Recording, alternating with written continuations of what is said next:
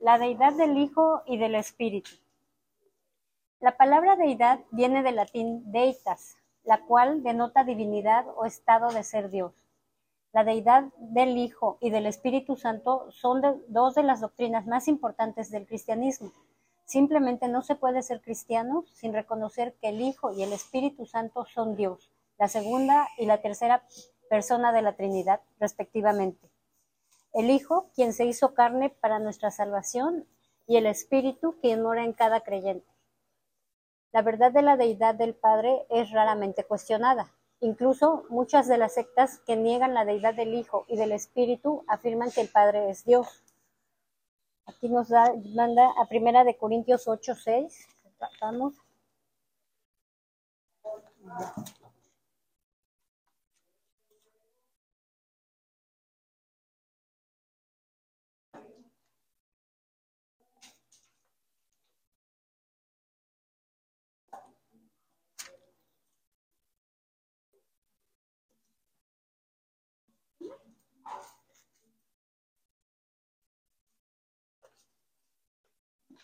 Dice, bueno, en este versículo en 1 Corintios 8, 6 se afirma claramente que el Padre es Dios. Dice, para nosotros, sin embargo, solo hay un Dios el Padre, del cual proceden todas las cosas, y nosotros somos para Él.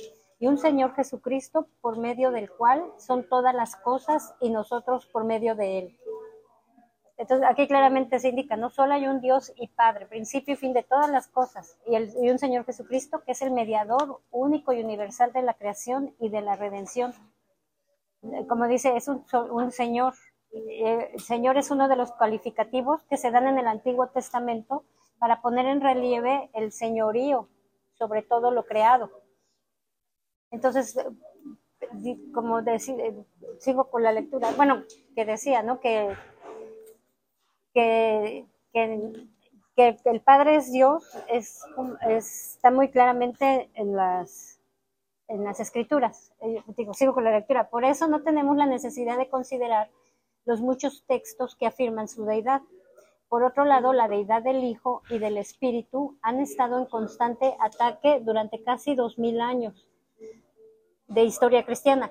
Por lo tanto, es absolutamente esencial que todo verdadero seguidor de Cristo aprenda por las Escrituras que tanto el Hijo como el Espíritu son plenamente divinos en el más estricto sentido del término.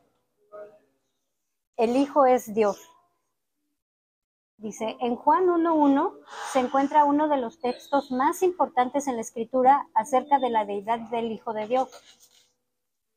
Lee el texto cuidadosamente y luego completa el siguiente ejercicio. Vamos a, a Juan 1.1.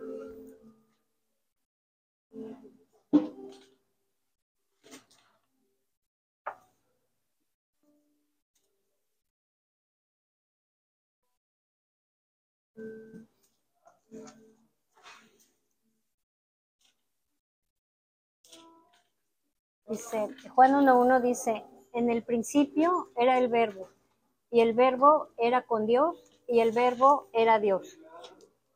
Dice, inciso A, en el principio. Esta es una referencia al principio de la creación. Como, Génesis 1.1 dice, en el principio creó Dios los cielos y la tierra. Luego en el inciso B dice, era el verbo, traducido de la palabra griega logos. En la filosofía griega se refería a una fuerza impersonal o razón que daba unidad y orden al universo. En el Antiguo Testamento se refiere a la comunicación o autoexpresión de Dios. Él creó todas las cosas por medio del verbo. Vamos a Génesis 1.3.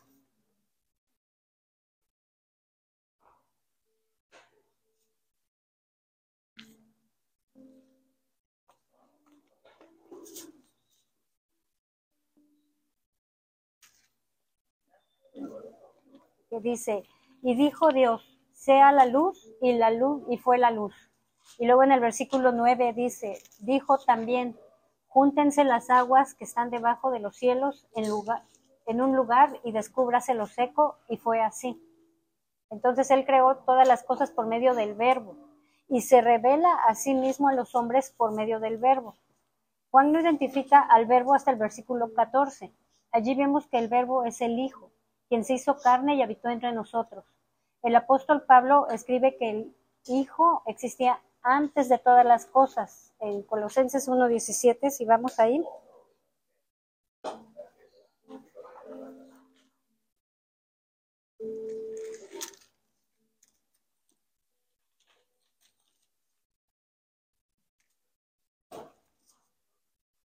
Dice, y Él es antes de todas las cosas, y todas las cosas en Él subsisten. Entonces dice el apóstol escribe que el Hijo existía antes de todas las cosas y que Dios creó todas las cosas por medio de Él. Colosenses 1.16 dice, porque en Él fueron creadas todas las cosas, las que hay en los cielos y las que hay en la tierra, visibles e invisibles, sean tronos, sean dominios, sean principados, sean potestades. Todo fue creado por medio de Él y para Él. El apóstol Juan escribe que es por medio del Hijo que Dios se ha explicado o se ha dado a conocer. Juan 1.18 Vamos a Juan 1.18.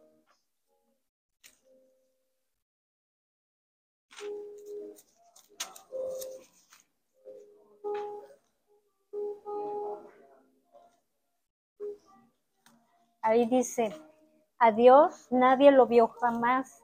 El unigénito Hijo que está en el seno del Padre, Él le ha dado a conocer. Entonces, la existencia, la existencia su existencia del Hijo es desde toda la eternidad. En el principio era el Verbo, nos declara su existencia, no solo antes de encarnarse, sino eternamente. El mundo existe desde el principio, pero el Verbo ya existía en el principio, antes de que el mundo comenzara a existir. El que era en el principio no comenzó con el principio, porque existió por siempre, siempre ha existido. Vamos al inciso C que dice, y el verbo era con Dios. Aquí aprendemos dos grandes verdades, que el Hijo es una persona distinta al, del Padre, el Hijo de, eh, es una persona distinta de Dios el Padre. Y el Hijo existía en perfecta comunión con Dios el Padre antes de que todo fuera hecho. Son dos personas y vivían en comunión. Luego el inciso D dice, y el verbo era Dios. Sería difícil, si no imposible, que Juan hiciera una declaración más clara con respecto a la deidad del Hijo. Algunas sectas enseñan que este versículo se refiere al Hijo como un Dios en vez de el Dios, porque en el idioma original del Nuevo Testamento no hay un artículo, no hay un artículo definido antes de la palabra Dios, del griego teos. Su argumento es refutado por dos razones. En primer lugar, vamos a, estamos en Juan, ¿sí, tienen su Biblia abierta Juan? Ok, entonces vamos a Juan 1.6 para ver cómo mencionan el nombre de Dios. Dice, en Juan 1.6, hubo un hombre enviado de Dios, el cual se llamaba Juan.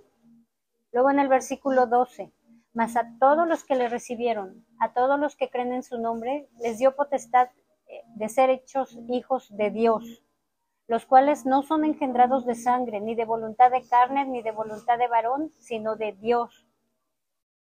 Luego en el versículo 18 dice, a Dios nadie le vio jamás, el unigénito Hijo que está en el seno del Padre, Él le ha dado a conocer. La palabra griega teos, que es Dios, es usada sin un artículo definido y aún así claramente se refiere a Dios, al único Dios. El significado del término es siempre determinado por su contexto. En segundo lugar, decir que el Hijo es un Dios contradice todos los demás pasajes que declaran que no hay otro Dios de ningún tipo. Vamos a Isaías 44, 6.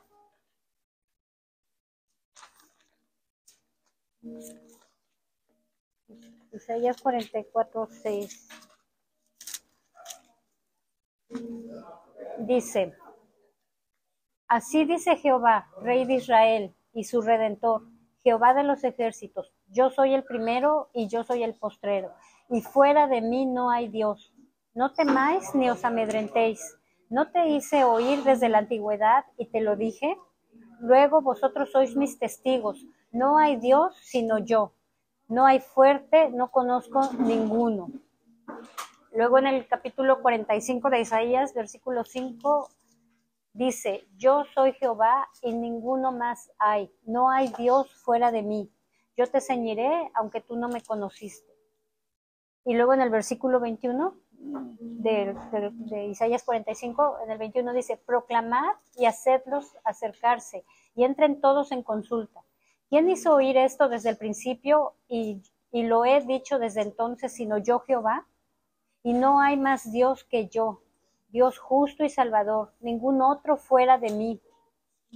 Luego Isaías 64, 4 dice, ni nunca oyeron, ni oídos percibieron, ni ojo ha visto a Dios fuera de ti, que hiciese por él, que, que hiciese por el que en él espera. También en Primera de Corintios 8, 4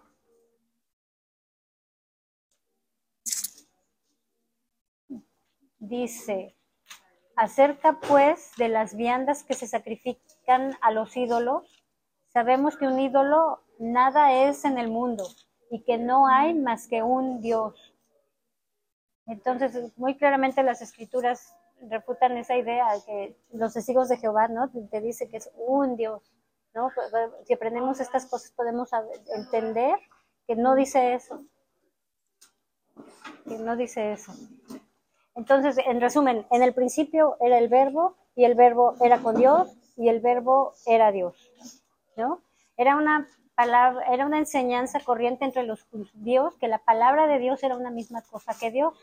Y hay dos clases de palabra, la palabra que se piensa y la palabra que se expresa. La palabra que se piensa es la que llamamos concepto, por ser el, producto primero e inmediato de lo que concebimos mentalmente. En este sentido, la segunda persona de la deidad es aptamente llamada el verbo de Dios, porque es el unigénito del Padre. Ahora, la palabra que se expresa al exterior es un medio de comunicación de lo que pensamos, pues mediante, mediante ella nos relacionamos con los demás. En este sentido, Cristo es la palabra de Dios, porque en, en estos postreros días nos ha hablado Dios en el Hijo. Cristo nos ha revelado la mente del Padre de la misma manera que el discurso de un hombre nos da a conocer sus pensamientos, solo Cristo podía declararnos con toda precisión, exactitud y profundidad la mente de Dios, porque solo Él conoce exhaustivamente al Padre y en todo lo que hacía y decía, Cristo era Dios manifestado en carne, la palabra de Dios encarnada. Es decir, la traducción más exacta posible de Dios al lenguaje humano, de tal modo que quien ve a Jesús ha visto al Padre. En el principio el mundo fue hecho por Dios, pero el verbo ya estaba con Dios como siempre lo había estado. El verbo estaba con Dios en cuanto a la identidad de esencia o sustancia, pues el verbo era Dios. Vamos al, número dos, que dice, eh, dice Juan 1.18 es otro texto importante acerca de la deidad del Hijo. Lee el texto y considera cuidadosamente sus verdades. Luego completan los siguientes ejercicios llenando los espacios en blanco. Vamos a Juan 1.18.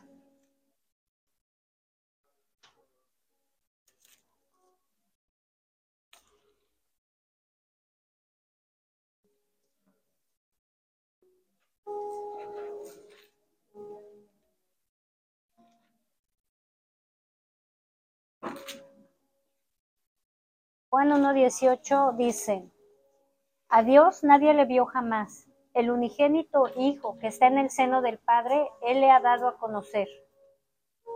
Entonces, inciso A, dice, a Dios nadie le vio jamás. Esta es una clara referencia a Dios el Padre, quien habita en luz inaccesible. Nos manda aquí el libro a 1 de Timoteo 6.16.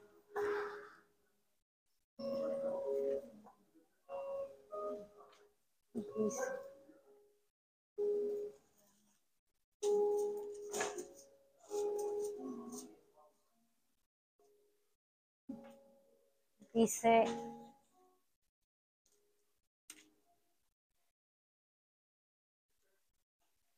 dice, el único que tiene inmortalidad, que habita en luz inaccesible, a quien ninguno, ninguno de los hombres ha visto ni puede ver, al cual sea la honra y el imperio sempiterno. Amén. De todas las visiones de Dios en el Antiguo Testamento, todas las visiones de Dios en el Antiguo Testamento fueron solo revelaciones muy limitadas. Nadie ha visto ni puede verlo en plenitud, en la plenitud de su gloria. A nadie, a Dios nadie le vio jamás. Luego dice, el unigénito Hijo. La palabra unigénito se traduciría mejor como solo o único y solo. El término griego es monogenes. Mono, que significa uno, y genes, que significa clase, especie o género. Y denota singularidad o la naturaleza de algo que es único en su clase. No significa que el hijo nació o fue engendrado, sino que él es uno solo y el único. Algunas traducciones, como la Reina Valera 1960, este, en algunas traducciones esta palabra hijo se encuentra en lugar de la palabra Dios. Esto se debe al hecho de que ambas palabras aparecen en diferentes manuscritos antiguos en griego. Sin embargo, la palabra Dios en esta frase tiene un mayor respaldo. He aquí otra versión que traduce Dios en este versículo, que es en la Biblia de las Américas, que dice, nadie ha visto jamás a Dios, el unigénito Dios que está en el seno del Padre, Él le ha dado a conocer. Luego el inciso C dice que está en el seno del Padre. Esta es una descripción aún más hermosa de la verdad revelada en Juan 1.1 el, verbo era con Dios. El Hijo siempre habita en el más perfecto compañerismo de intimidad y amor con el Padre y el Espíritu. La singularidad del Hijo es revelada en que Él tiene una relación única en su clase con Dios el Padre. Luego el inciso D dice que Él le ha dado a conocer. Solo Dios puede comprender plenamente a Dios o darlo a conocer plenamente. Solo en el Hijo habita la plenitud de Dios. Vamos a Colosenses 1.19.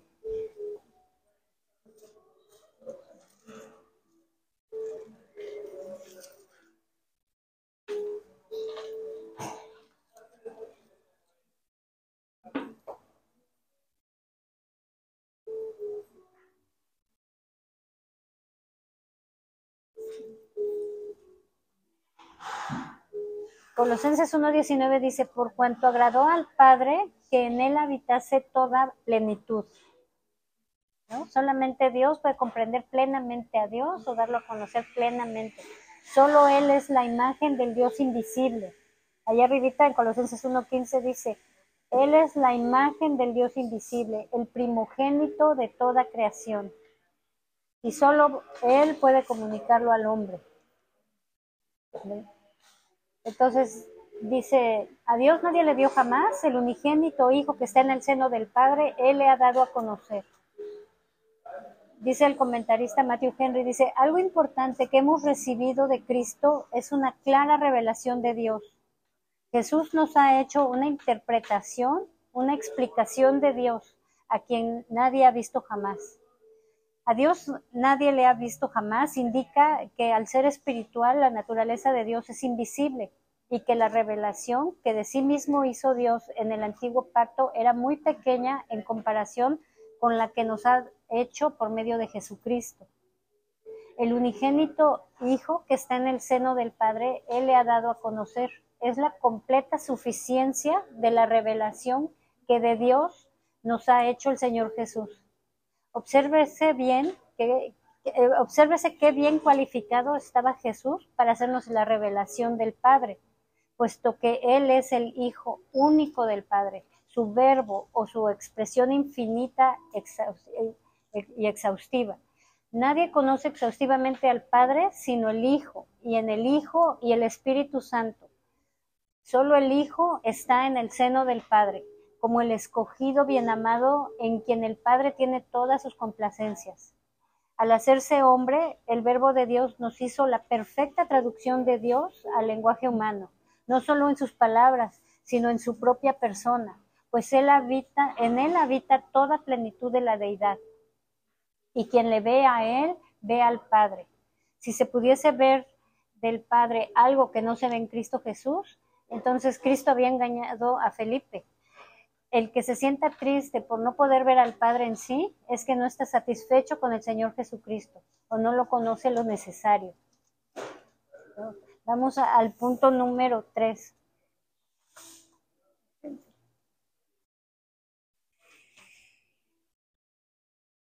Dice, ¿qué enseña Filipenses 2.6 acerca del Hijo de Dios antes de que tomara para sí un cuerpo de carne y que se hiciera hombre? Vamos a Filipenses 2.6.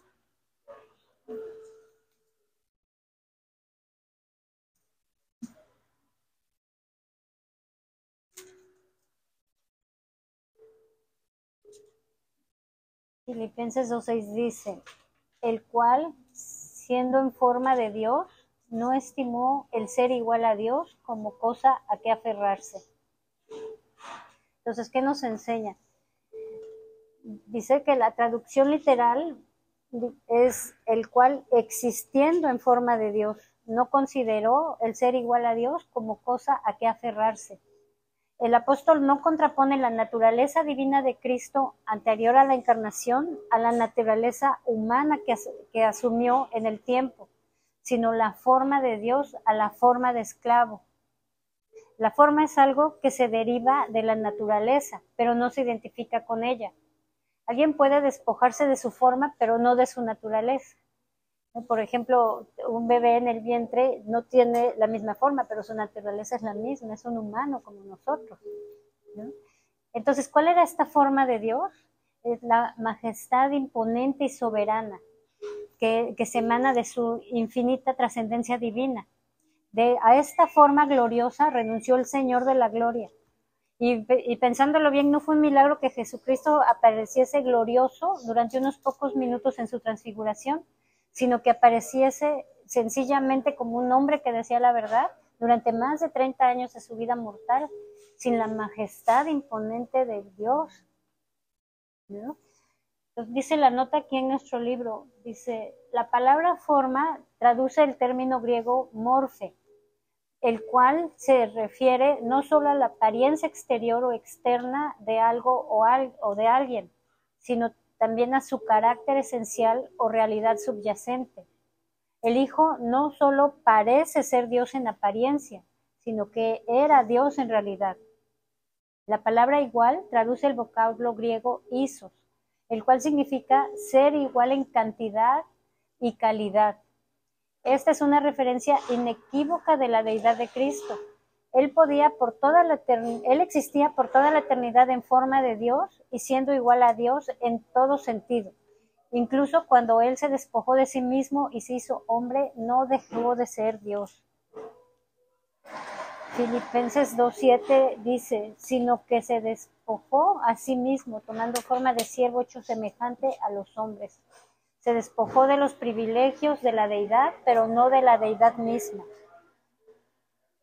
Qué, impresionante, ¿no? El Dios Todopoderoso estaba en el principio con Dios, que es Dios, se despojó y vino a vivir con nosotros. ¿no? ¿Qué enseña? En punto número 4 dice, ¿qué enseña Colosenses 1.5 acerca de la deidad de Dios y su excelso rango sobre toda la creación? Vamos a Colosenses 1.15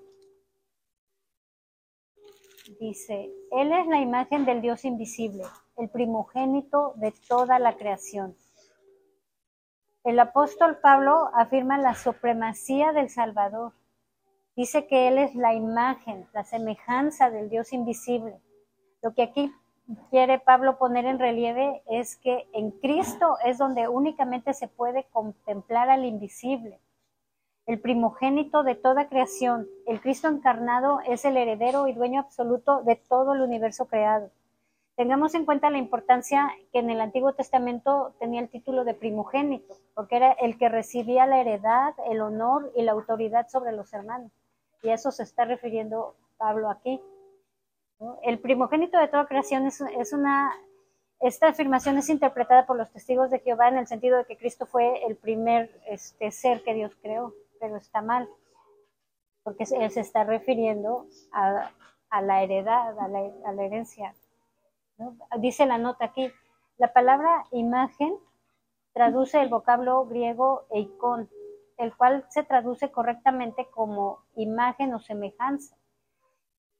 ¿Quién sino Dios puede ser la expresión exacta o la imagen misma de Dios, ningún ser inferior sería una verdadera imagen de las infinitas excelencias de Dios, sino solo una deformación lejana y distorsionada. El Hijo puede ser la imagen de Dios solo porque Él es el resplandor de su gloria y la expresión exacta de su naturaleza. La palabra primogénito viene del griego protocos, protos primero y tic dar a luz, y a menudo es usada, ha sido usada erróneamente para negar la deidad de Cristo. El apóstol no usó este término para mostrar que el Hijo era una criatura, sino para probar que él tenía un rango muy por encima de toda la creación y era distinto de esta. El verdadero significado de primogénito con respecto al Hijo es ilustrado con claridad en el Salmo 89, 27. Se los leo. Dice, yo también le pondré por primogénito, el más excelso de los reyes de la tierra, donde el término primogénito es usado para mostrar un rango en vez de origen o nacimiento. Refiriéndose a David, Dios declara, yo también lo haré mi primogénito, el más excelso de los reyes de la tierra. Está claro que David era el primogénito de Dios en el sentido de que tenía un rango superior al de todos los demás reyes. De manera similar, pero mucho más trascendental, el Hijo de Dios es el primogénito, en el sentido de que Él está por encima de toda la creación. Luego, el punto número 5 dice, en Colosenses 1.19 encontramos otra afirmación más de la deidad del Hijo. ¿Qué grandes verdades son comunicadas y cómo demuestran que el Hijo es Dios? Dice Colosenses 1.19, por cuanto agradó al Padre que en él habitase toda plenitud. El, el, verbo griego para habitar indica una residencia permanente y toda plenitud indica la plenitud de la esencia y del poder de la deidad. Al residir permanentemente en Cristo la plenitud de la deidad, no se necesitan más intermediarios para establecer una comunicación favorable de Dios con los seres humanos. Dice la nota aquí, la plenitud del océano no puede ser contenida en un vaso que pueda ser sostenido por la mano de un hombre. Tampoco sería posible que la plenitud de Dios habitara en algún ser que sea menos que Dios. Vamos al punto número 6. Dice, concluyamos esta sección con una consideración de algunos textos más que son importantes, en los cuales se hace referencia al Hijo explícitamente como Dios. Es importante notar que estas referencias a la deidad del Hijo fueron hechas incluso después de su encarnación. La verdad comunicada es que cuando el Hijo Eterno se hizo hombre, no dejó de ser Dios en ningún sentido del término. Dice, vamos a Juan 20, 28.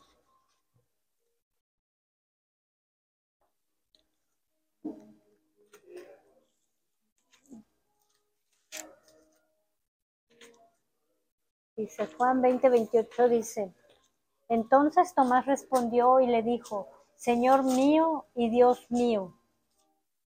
El primer título, Señor, viene de la palabra griega curios, la cual es usada en toda la Septuaginta en el Antiguo Testamento, que es el Antiguo Testamento en griego, como una referencia a Yahvé o Jehová. El segundo título, Dios, viene de la palabra griega para Dios, Teos.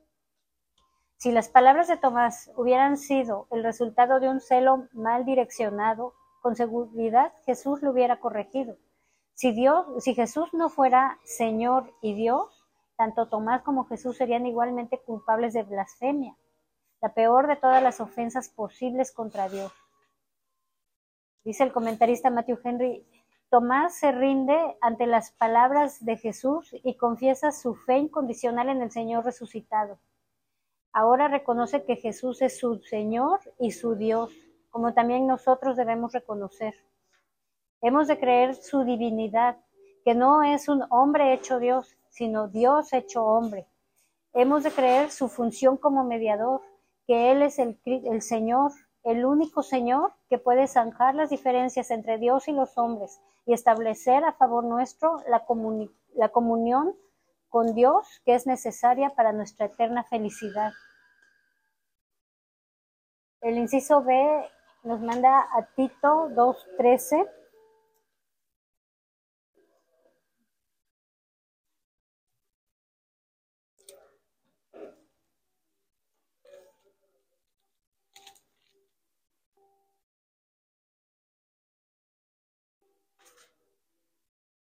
2.13 dice, aguardando la esperanza bienaventurada y la manifestación gloriosa de nuestro gran Dios y Salvador Jesucristo. Esta es aún otra referencia explícita al Hijo como Dios. Sin embargo, no debemos pasar por alto que el título de Salvador también es una prueba de la deidad del Hijo. En Isaías 43, 10 y 11,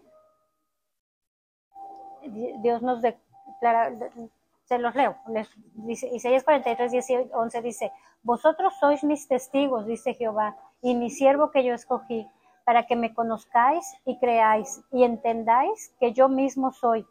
Antes de mí no fue formado Dios, ni lo será después de mí. Yo, yo Jehová, y fuera de mí no hay quien salve. Entonces aquí Dios declara, yo, yo Jehová, y fuera de mí no hay quien salve.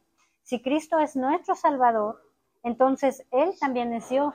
Y si Él no es Dios, entonces no puede ser nuestro Salvador. Pedro dice con respecto al Hijo, y en ningún otro hay salvación, en Hechos 4:12. Por lo tanto, Él debe ser Dios. Tito 2:13, entonces dice, aguardando la esperanza bienaventurada y la manifestación gloriosa de nuestro gran Dios y Salvador Jesucristo. Tal como Cristo se manifestó en el pasado en gracia, así también se manifestará en gloria. Gran Dios y Salvador, ambos términos se refieren y aplican a Jesucristo. Cristo es nuestro Dios. El inciso C dice, el cual es, ah, bueno, Romanos 9.5. Romanos 9.5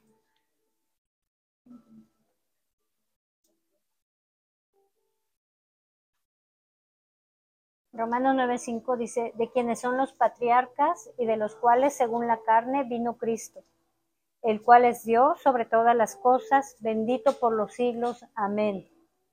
Eh, habiendo afirmado la encarnación del Hijo, Cristo según la carne, Pablo entonces afirma que Él es Dios. La frase también se puede ser traducida como el cual está sobre todas las cosas, Dios bendito por los siglos.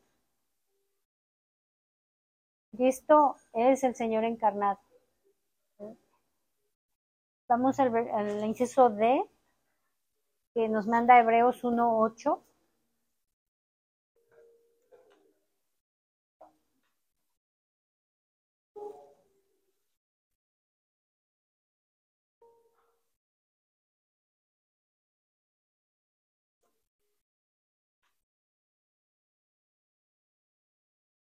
Hebreos 1.8 dice, mas del Hijo dice, tu trono, oh Dios, por el siglo del siglo, cetro de equidad es el cetro de tu reino. En este contexto, el Padre mismo se refiere a su Hijo como Dios. Después de su muerte y resurrección, el Hijo de Dios fue exaltado una vez más a la diestra de su Padre, donde reina como Dios y hombre. Podemos observar cómo el gobierno de Cristo es eterno. El trono del Redentor continuará por toda la eternidad y podemos observar que el gobierno de Cristo es de equidad, pues Él está en todo de acuerdo con el designio eterno y la voluntad de Dios. Hasta aquí estamos en la primera sección, cómo las escrituras nos muestran cómo Cristo es Dios. Familiaricémonos con, con estas escrituras porque cuando alguien venga y te quiera decir otra cosa, tú sepas tus convicciones, tú sepas qué dice la palabra de Dios acerca de la deidad de Cristo. Vamos a pasar a la siguiente sección que dice el Espíritu es Dios. Vamos a Hechos 5, 3 y 4. Voy a leer lo que dice aquí el libro. Dice, en Hechos 5, 3 y 4, el apóstol Pedro confronta a Ananías por la avaricia y el engaño de él y su esposa. Al hacerlo, también nos provee de un entendimiento de la naturaleza y deidad del Espíritu. Lee el texto hasta que entienda su contenido y después llena los espacios en blanco. Dice, y dijo Pedro, Ananías, ¿por qué llenó Satanás tu corazón para que mintieses al Espíritu Santo y, traje, y sustrajeses del precio de la heredad? Reteniéndola, ¿no se te quedaba a ti? Y, y vendida, ¿no estaba en tu poder? ¿Por qué pusiste esto en tu corazón? No has mentido a los hombres, sino a Dios. Dice, según el versículo 3, Pedro declaró que Ananías había mentido al Espíritu Santo. Y según el versículo 4, Pedro declaró que Ananías había mentido a Dios. Esta es una afirmación fuerte no solo de la deidad del Espíritu, sino también de la verdad de que el Espíritu es una persona y no un poder impersonal. Mentir al Espíritu Santo es mentir a Dios porque el Espíritu es Dios. En el punto número 2 nos manda a Primera de Corintios 3.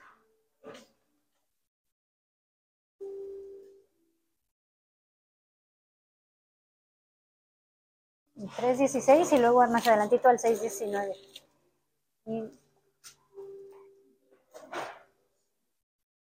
Primera Corintios 3 primero, 3.16. Y Dice que en 1 Corintios 3:16 y 6:19 el apóstol Pablo nos enseña que el creyente es el templo de Dios. Al hacerlo, también nos provee de un mayor entendimiento de la deidad del Espíritu. Lee ambos textos y después completa los siguientes ejercicios. Entonces les leo 1 de Corintios 3:16. ¿No sabéis que sois templo de Dios y que el Espíritu de Dios mora en vosotros?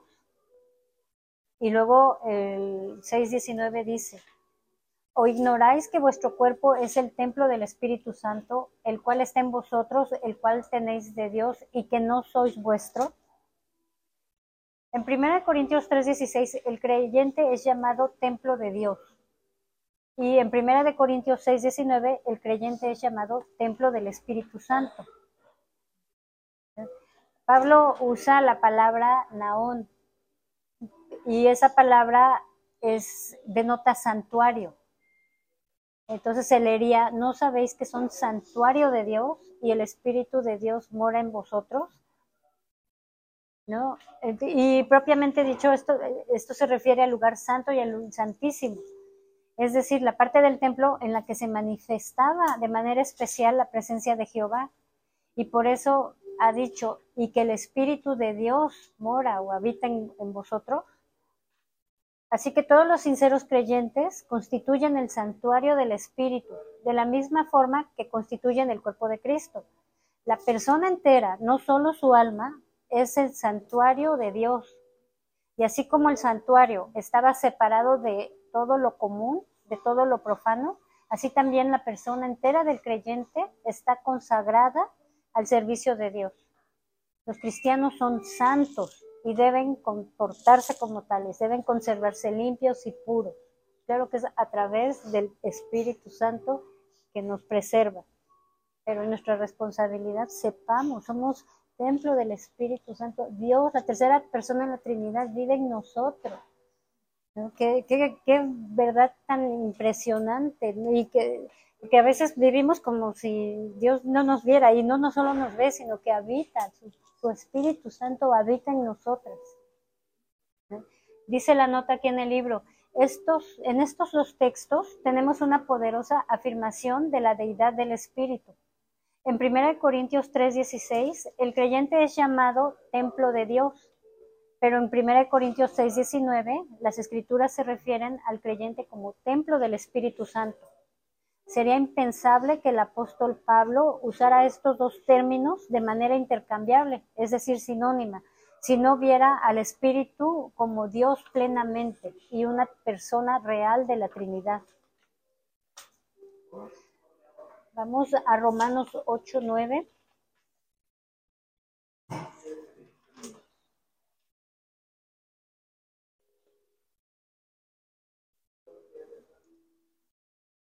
Dice aquí en dice aquí en nuestro libro, dice, en Romanos 8:9 no solo se encuentra una declaración de la deidad del Espíritu, sino también una hermosa y poderosa imagen de la Trinidad. Llena los espacios en blanco con las referencias al Espíritu Santo en este texto.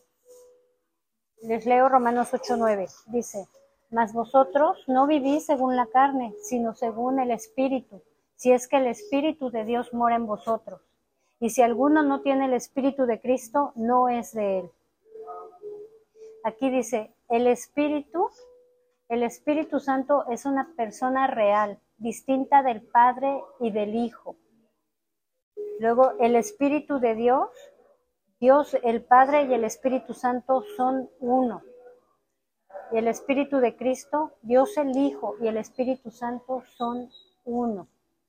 La Trinidad Tres personas, un solo Dios, la misma deidad. Ninguno es más que otro, todos es la misma esencia divina. Eh, dice, hablando de que el Espíritu Santo habita en nosotros, que debemos mantenernos con, santos, apartados para Dios. Dice, eh, un comentarista dice, en agudo contraste con los malvados, no vivamos según la carne, no estamos en el mismo reino que los malvados y por tanto no estamos gobernados por el pecado, sino según el Espíritu. El Espíritu Santo nos da libertad y el poder de someternos con agrado al poder de Dios. El Espíritu procede tanto del Padre como del Hijo en la Trinidad, proviniendo del Padre a través de la mediación de Cristo. Qué hermosa este, cómo nos enseña la palabra de Dios acerca de la deidad de Cristo y del Espíritu Santo.